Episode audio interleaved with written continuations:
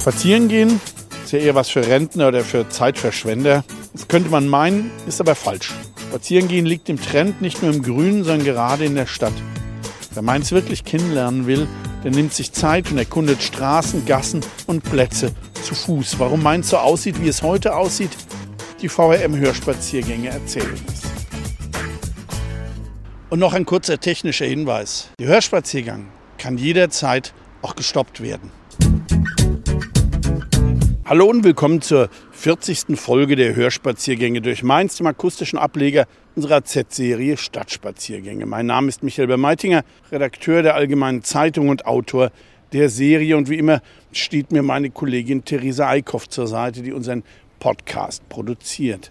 Heute unternehmen wir einen Spaziergang durch die Zeit, genauer gesagt durch die in diesem Jahr anstehenden runden Mainzer Jahrestage. Von einem runden Jahrestag spricht man, wenn ein Ereignis 25, 50, 75 oder 100 Jahre zurückliegt, immer in 25er Schritten. Da wir aber eh schon unterwegs sind, nehmen wir noch ein paar Jahrestage dazu, die nicht ganz so rund, aber dafür eigentlich ganz spannend sind. Und da zähle ich nicht mal unser eigenes dazu, also unseren 40. Hörspaziergang. Welche Jubiläen anstehen, es geht um die Chagall-Fenster, die Tanzschule Senser, um die Straßenbahnen der Gaustraße, um die Fernsehfastnacht und um ein Geschenk an die Mainzer, das ihnen vor Jahrzehnten und auch heute noch teuer zu stehen kommt. Wir stehen jetzt am Rand des Kestrichs an der Ecke Bastion Martin am Pulverturm und blicken auf das lilafarbene Gebäude im Bauhausstil.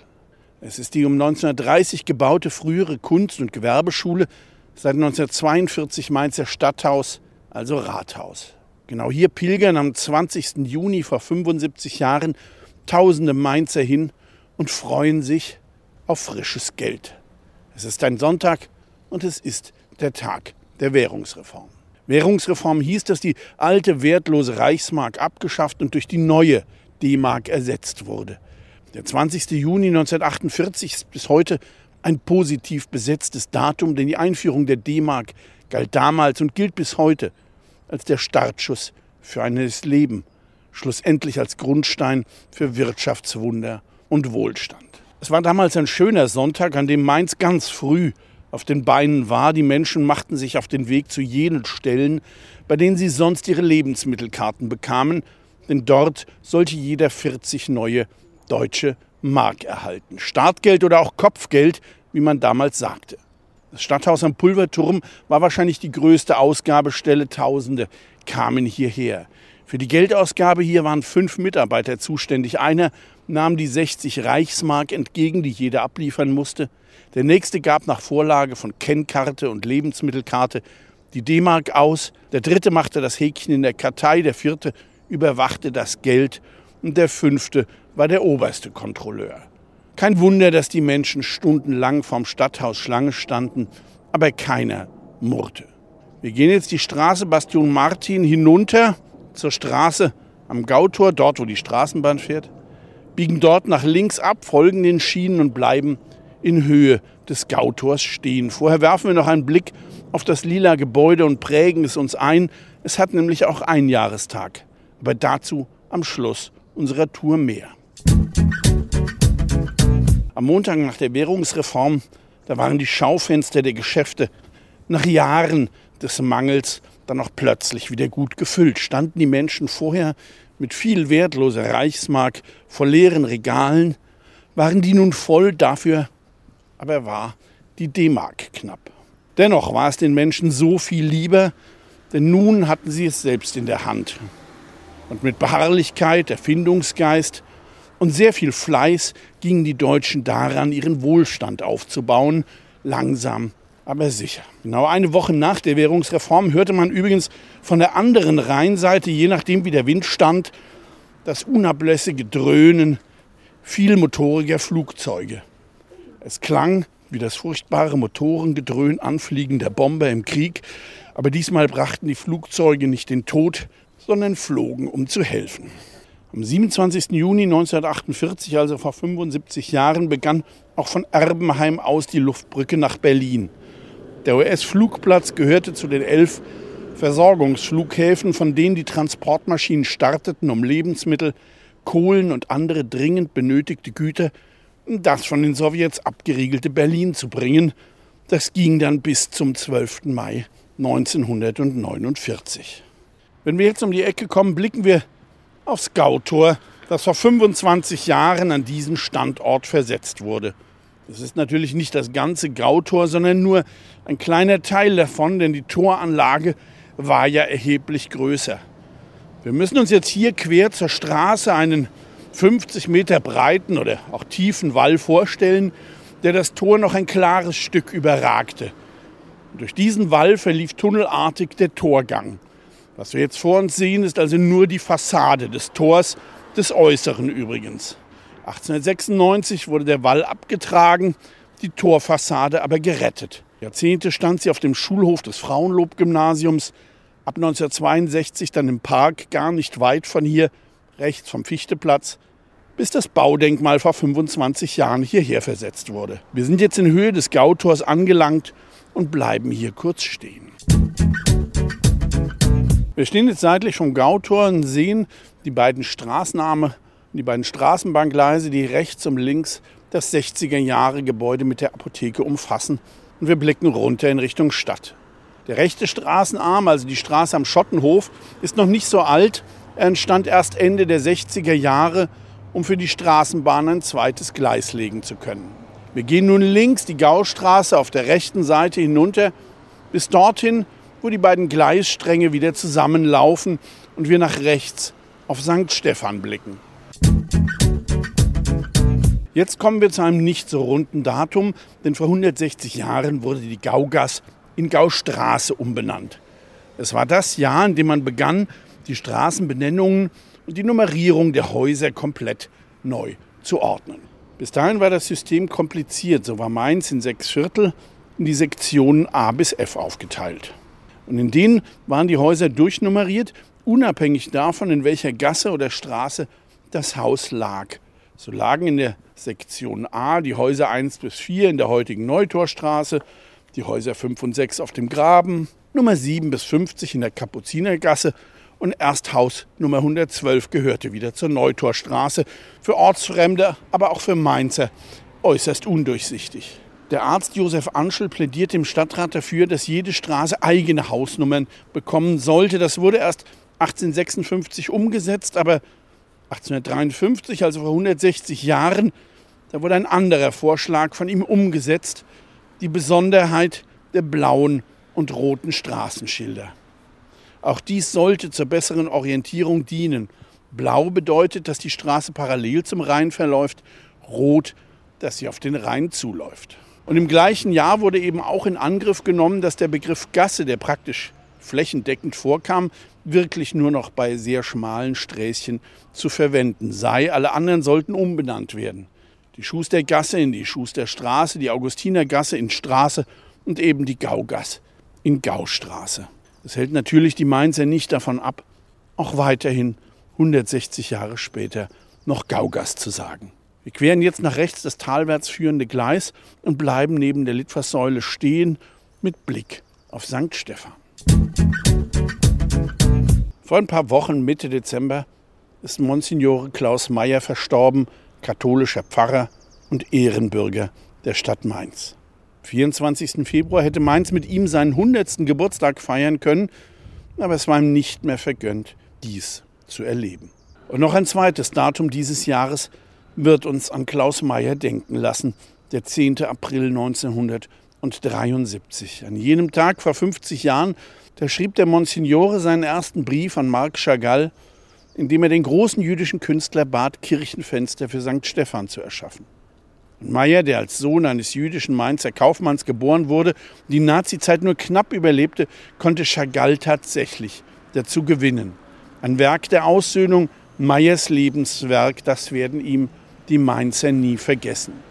Wir gehen nun weiter auf der rechten Seite die Gaustraße hinunter bis zum Gouvernement, dem Osteiner Hof. Und dort bleiben wir vorm Eingang stehen. Das nächste Jubiläum hat wieder mit der Gaustraße hier zu tun, genauer gesagt mit der Straßenbahn, die uns ja hier die Straße runter begleitet. 2023, da jährt sich zum 100. Mal die Eröffnung der Linie L vom Schillerplatz die Gaustraße hoch bis nach Hechtsheim. Der Vorort hatte schon seit 1891 Anschluss an die Stadt, aber mit der Dampfstraßenbahn und auf einem vollkommen anderen Weg. Die Züge dieser Vorortebahn bestanden aus einer kastenförmigen Dampflok und Waggons, wie bei der richtigen Eisenbahn, nur eben sehr viel kleiner. Die Strecke führte vom Fischtorplatz via Große Bleiche, Binger Straße, Alisenbrücke und Zaalbach nach Bretzenheim. Dann fuhr der Zug wieder ein Stück zurück bis zur Lindenmühle, aber nicht wieder nach links nach Zaalbach, sondern nach rechts. Und parallel zur Alfred-Mumbecher Straße ging es hoch zur heutigen Pariser Straße bis fast zur alten Ziegelei. Und von dort führte die Strecke in weitem Bogen, also etwa unterhalb der heutigen Berliner Siedlung, bis zum Jägerhaus nach Hechtsheim und weiter zum heutigen Endpunkt am Schinnergraben. Obwohl es seit 1904 die elektrische Straßenbahn in Mainz gab, blieb es lange bei diesem Umweg, denn man traute der Technik noch nicht zu, die steile Gaustraße zu bewältigen. Hoch ebenso wenig wie runter. Erst 1923 war es schließlich soweit. Die erste Probefahrt fand am 28. März statt. Die Abnahme der Strecke nebst anschließender größerer Feierlichkeiten in Hechtsheim dann am 8. Juni vor 100 Jahren. Mit dieser Einweihung wurde dann auch die Dampfbahnlinie mit dem großen Umweg stillgelegt. Bis dahin war an der Endstation in Hechtsheim ein richtiger Bahnhof mit allem, was eine richtige Eisenbahn benötigte. Jahrzehntelang blieb die Straßenbahnstrecke hier durch die Gaustraße noch weiter eingleisig. Erst Ende der 1960er Jahre wurde wenigstens im oberen Teil, wie wir gesehen haben, seitlich vom Gautor, durch einen Hausdurchbruch ein zweites Gleis möglich durchgehend zweigleisig wie heute, wurde die Straßenbahn hier aber erst durch den Umbau der Gaustraße im Jahr 2004. Mit 9,549 Prozent Steigung verläuft hier heute die steilste deutsche Straßenbahnstrecke, die keine zusätzliche Steighilfe wie etwa ein Zahnrad benötigt. Wir sind jetzt seitlich des Osterhaner Hofs, an dem uns zwei weitere Jubiläen erwarten und treffen uns am Eingang an dem Eisernen Kreuz wieder. Wir blicken nun auf den Osteiner Hof, das barocke Adelspalais, das in seiner rund 270-jährigen Geschichte aber überwiegend in militärischen Diensten gestanden hat, wie auch das kunstvoll in den Boden eingepflasterte Eiserne Kreuz am Eingang zeigt. Hier hatte im 19. Jahrhundert der Militärgouverneur der Festung Mainz seinen Sitz. Erst war Mainz Bundesfestung mit Preußen und Österreichern, dann preußische Festung um vor 150 Jahren dann schließlich Reichsfestung zu werden. Der letzte Gouverneur der Reichsfestung verkündete hier vom Balkon im ersten Stock 1914 unter dem Jubel von tausenden Mainzern den Beginn des Ersten Weltkriegs. Hier wird immer noch Jahr für Jahr gejubelt, aber der Anlass ist ein fröhlicher. Seit 1982 wird vom gleichen Balkon am 11.11. .11. das närrische Grundgesetz verkündet. Letztes Jahr nach 40 Jahren allerdings zum ersten Mal nicht mehr.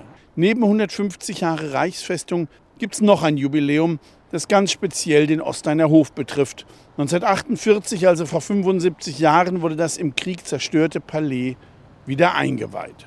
Wir schlendern jetzt weiter die Lu hinunter und bleiben vorm Lulu, dem alten Hertie und Karstadt stehen. Auch nach dem Ersten Weltkrieg ging die militärische Karriere des Osteiner Hofs weiter. Denn in der Besatzungszeit ab 1918, da hatte der französische Stadtkommandant seinen Sitz hier, so etwa Major Renal, der französische Kriegsheld von Verdun. Er war allerdings nicht durch einen Sieg zum Helden geworden, sondern weil er seine eingeschlossenen Männer durch Kapitulation vor dem sicheren Tod gerettet hatte. Er kam in Gefangenschaft auf die Mainzer Zitadelle. Nach dem Ende des Krieges wurde er 1920 in Mainz Stadtkommandant. Sowohl sein Sohn als auch sein Enkel heirateten später Mainzerinnen, aber das nur nebenbei. Wir kommen zurück zu den Jahrestagen.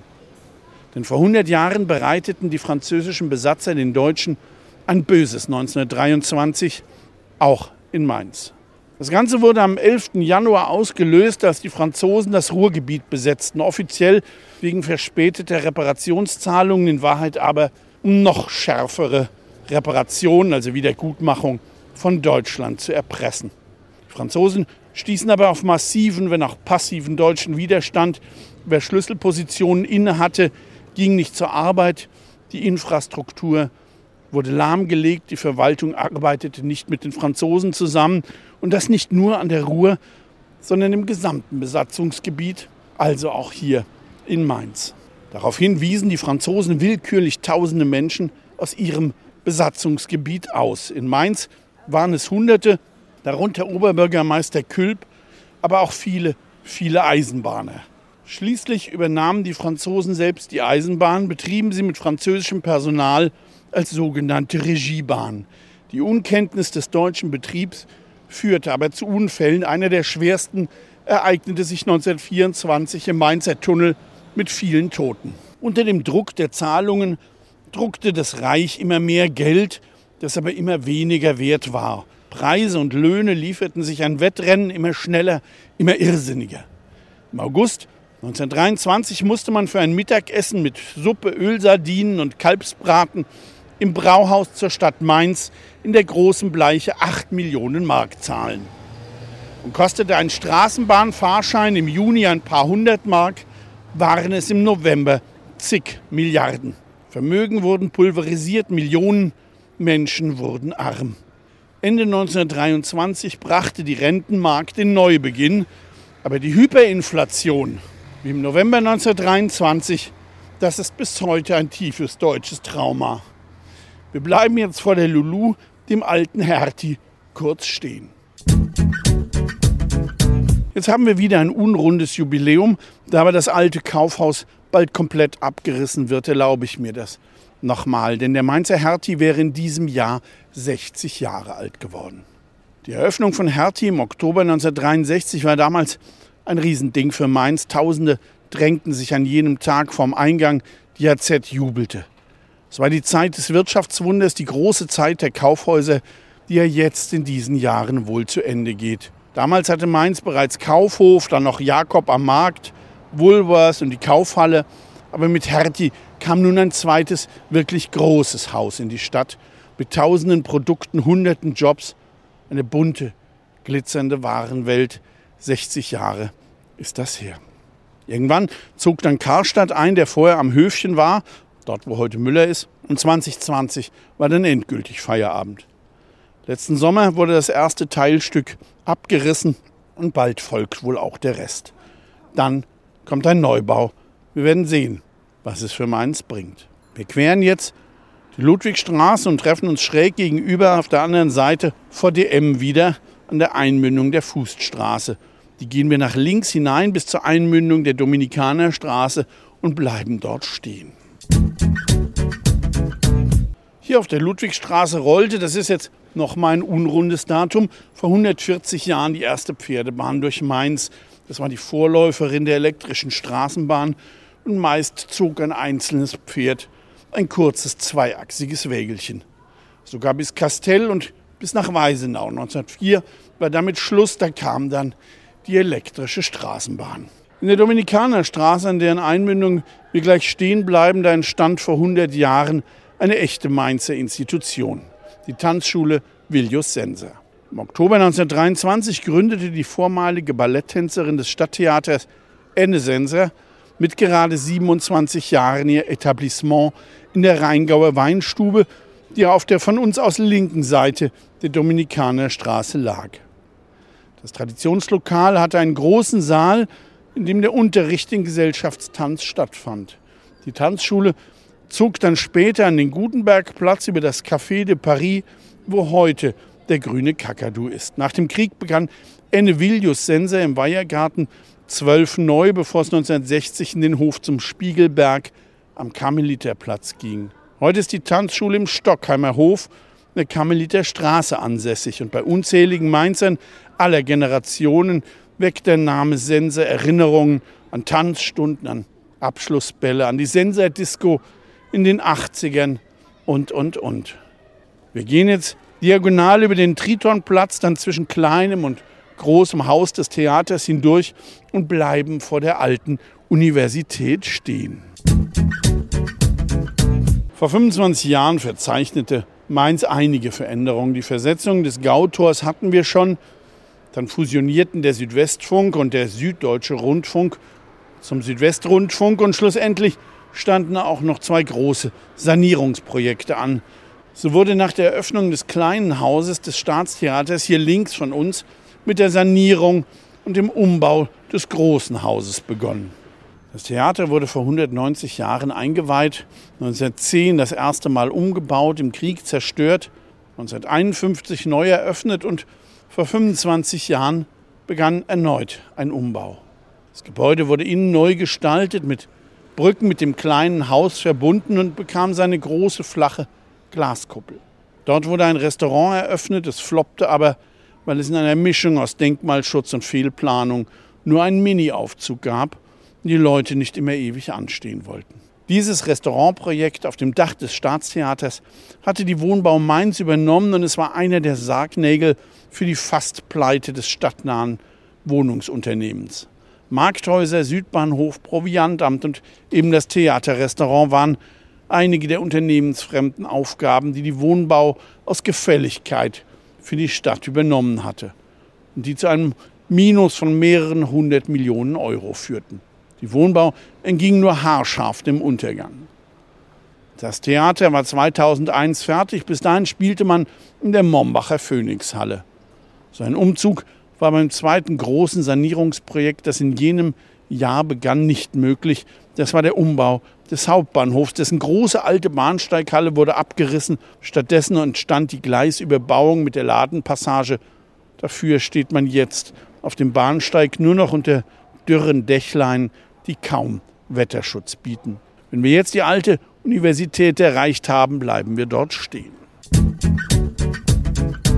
Die Domus Universitatis, das Gebäude der alten Universität, hat selbst kein Jubiläum. Es wurde erst vor fünf Jahren 400 Jahre alt, aber es gibt dennoch zwei bemerkenswerte Jahrestage, die sich hier abspielen. Das Bauwerk war zunächst Lateinschule der Jesuiten und theologische und philosophische Fakultät der Universität. Als der Jesuitenorden aufgehoben wurde, ging das Gebäude an die Universität über und das war vor genau 250 Jahren. Aber lange existierte die Universität eh nicht mehr. 1798 wurde sie von den Franzosen aufgehoben, wenn auch die medizinische Fakultät erhalten blieb, bis 1823.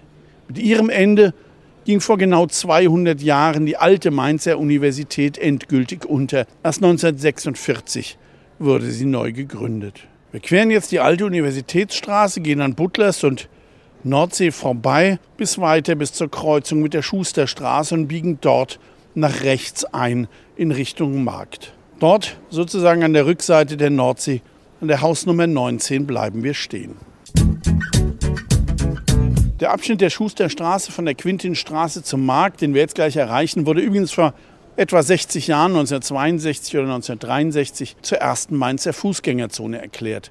Man nannte sie damals noch Fußgängerstraße und erst vor 50 Jahren, also 1973, war die Stadt sich dann ihrer Sache so sicher, dass man die Schusterstraße auch wirklich für Fußgänger umgestaltete. Vorher gab es dort noch eine richtige Fahrbahn und Bürgersteige. Es folgt 1964 die Seppel-Glückert-Passage, 1967 die Stadthausstraße, das Sonnengässchen und 1968 die Lotharstraße als vereinzelte Fußgängerzonen. Ab 1973 wuchsen dann diese Inseln rasch zu einer einzigen großen Fußgängerzone zusammen. Wir bleiben jetzt hier vor der Nordsee stehen. Hier an der Schusterstraße 19 stand bis zur Zerstörung 1942 das Geburtshaus von Ludwig Bamberger, einer der einflussreichsten Mainzer des 19. Jahrhunderts. Er wurde vor 200 Jahren am 22. Juli 1823 als Sohn einer jüdischen Bankiersfamilie geboren und weist einen überaus erstaunlichen Lebenslauf auf. Bamberger war erst Journalist und Revolutionär anno 1848 also vor 175 Jahren, floh dann ins Ausland, gründete in Paris eine Vorläuferbank der heutigen großen BNP Paribas, wurde liberaler Mainzer Reichstagsabgeordneter und schließlich Berater von Kanzler Bismarck. Vom Revolutionär zum Bismarck-Berater, das war schon außergewöhnlich. Seine große Bedeutung bis heute erhielt Bamberger aber vor allem dadurch, dass er maßgeblich an der Gründung der Deutschen Bank beteiligt war und auch an der Einführung der Mark als Währung für das gesamte Reich. Wir gehen jetzt ein Stück die Schusterstraße hinunter bis zur nächsten Wegekreuzung, dann nach links in die Korbgasse bis zur Korbgassen Madonna, dort, wo auch das Korbgässchen einmündet. Und dort bleiben wir stehen. Ludwig Bamberger starb 75-jährig im Jahr 1899. Sein 125. Todestag wird dann also ein Jahrestag für das nächste Jahr. Für 2023 haben wir ohnehin eine ausreichende Zahl an interessanten Jubiläen, zwei davon aus der Fasnacht. Nun bringt die Fastnacht natürlich immer wieder spannende Jahrestage hervor, aber dieses hier ist doch einer von Rang. Die Gründung des Mainzer Karnevalclubs, kurz MCC. Der Clubname heißt zwar MCC 1899 e.V., aber der eigentliche Geburtstag, das war der 5. Dezember 1898, womit der Mainzer Karnevalclub in diesem Jahr 125 Jahre alt wird. Die Gründung war eigentlich ein Zusammenschluss. Der MCC entstand aus dem Birnbaum-Club, der im Brauhaus zum Birnbaum in der gleichnamigen Gasse gegenüber des heutigen Altersheims tagte und aus den humoristische Derke, mainzerisch für Türken. Diese wiederum zelebrierten ihre Saalfastnacht im legendären Schöfferhof und genau dort fand an jenem 5. Dezember die Vereinigung der beiden Clubs zum MCC statt. Wo der Schöfferhof einst lag, dazu mehr, wenn wir jetzt gleich die Wegekreuzung erreichen und es rechts zum Markt geht und links hoch zum Brand. Dort bleiben wir stehen. Wir stehen jetzt an der Wegekreuzung und blicken hoch zum Brand und sehen dort links das Haus zum Korb. Es trägt einen schönen Erkerturm und den einzigen in Mainz im Original erhaltenen spätgotischen Treppengiebel. Es ist das letzte Gebäude, das direkt mit Leben und Wirken von Johannes Gutenberg zu tun hat. Vor 500 Jahren entstand dann hier die Hofbierbrauerei Schöfferhof Dreikönigshof. Die zog zwar 1889 auf den Kestrich, aber die Brauereigaststätte blieb hier. Der Torbogen im Haus zum Korb heute Schaufenster für Wellendorf, war damals der Eingang zu der großen Gaststätte, die rüber bis zur Quintins und auch bis zur Schusterstraße reichte.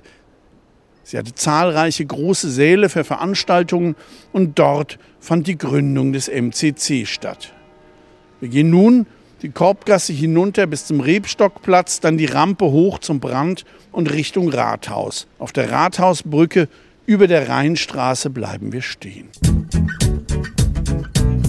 Es gibt 2023 noch einige Jahrestage, deren Örtlichkeiten wir bei unserem Hörspaziergang nicht aufsuchen können.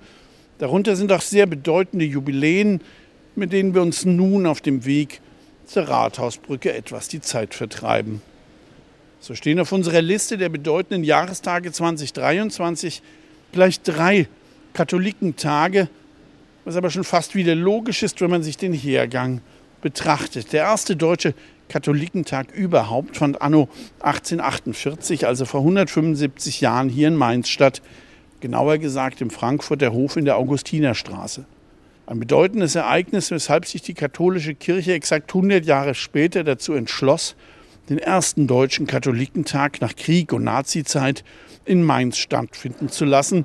1948 vor 75 Jahren und 50 Jahre später, 1998, war Mainz wieder Schauplatz eines Katholikentags, denn die Kirche wollte das Jubiläum 150 Jahre Deutsche Katholikentage am Ort der Premiere begehen. Aus diesem Grunde gibt es deshalb gleich drei Jubiläen, wobei der Katholikentag von 1948 eine ganz besondere Bedeutung hatte und älteren Mainzern auch noch gut in Erinnerung ist.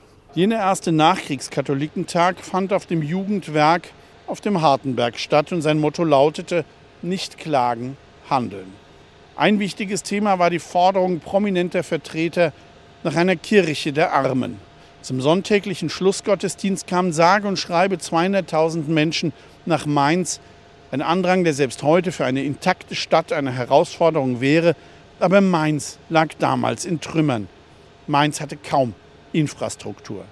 Auch Mainz selbst erhielt einen wichtigen Impuls von der Veranstaltung, der aber nichts mit Kirche und Glaube zu tun hatte, sondern mit Geld. Denn für die Finanzierung des Großereignisses hatten die Organisatoren damals kleine Plaketten, die bei der Firma Berg in Budenheim gestanzt wurden, eingesetzt. Und diese Finanzierungsidee übernahmen die Mainzer Narren 1950 für ihren ersten Rosenmontagszug nach dem Krieg. Die Zugplakettchen waren geboren. Und noch ein anderes Jubiläum gefällig. Vor exakt zehn Jahren war Mainz bundesweit in den Schlagzeilen, weil den ganzen August lang der Bahnhof still lag. Hintergrund war, dass auf dem Stellwerk, das den kompletten Fahrbetrieb, die Ausfahrt, die Gleisbelegung regelt, fast das gesamte Personal fehlte. Vereinfacht ausgedrückt, die eine Hälfte war in Urlaub, die andere war krank. Das Stellwerk ging außer Betrieb und damit der Bahnhof. Das bescherte Mainz bundesweit Schlagzeilen in allen Medien und Deutschland schüttelte den Kopf. Selbst der damalige Bahnchef Grube konnte die urlaubenden Stellwerker nicht dazu bewegen, ihre Ferien abzubrechen, denn die hatten die Nase voll. Jahrelang hatte die Bahn Stellen abgebaut, ohne Rücksicht, was das für die Verbleibenden bedeutete. Gigantische Berge von Überstunden wurden aufgehäuft und nun war Schluss. Die Kranken blieben krank, die Urlauber im Urlaub und so fuhr den ganzen August 2013 praktisch kein Zug. Das hatte es seit 1945, seit Kriegsende, nicht mehr gegeben. Wenn wir die Rathausbrücke erreicht haben, bleiben wir dort stehen mit Blick auf die Rheingoldhalle. Wir blicken von der Rathausbrücke auf die Rheingoldhalle und damit sind wir wieder beim Fastnachtsjubiläum, dem 50. Geburtstag der Fernsehsitzung Mainz bleibt Mainz, wie es singt und lacht. Nun wird vielleicht der eine oder andere einwenden, dass die Fernsehsitzung doch schon 1955 ins Leben gerufen wurde. Und er hat auch recht, aber nur teilweise. Ab 1955 gab es Mainz, wie es singt und lacht vom Südwestfunk und ab 1965 dann Mainz bleibt Mainz vom ZDF. Doch 1973 wurden sie zusammengelegt zur heutigen Sitzung Mainz bleibt Mainz, wie es singt und lacht.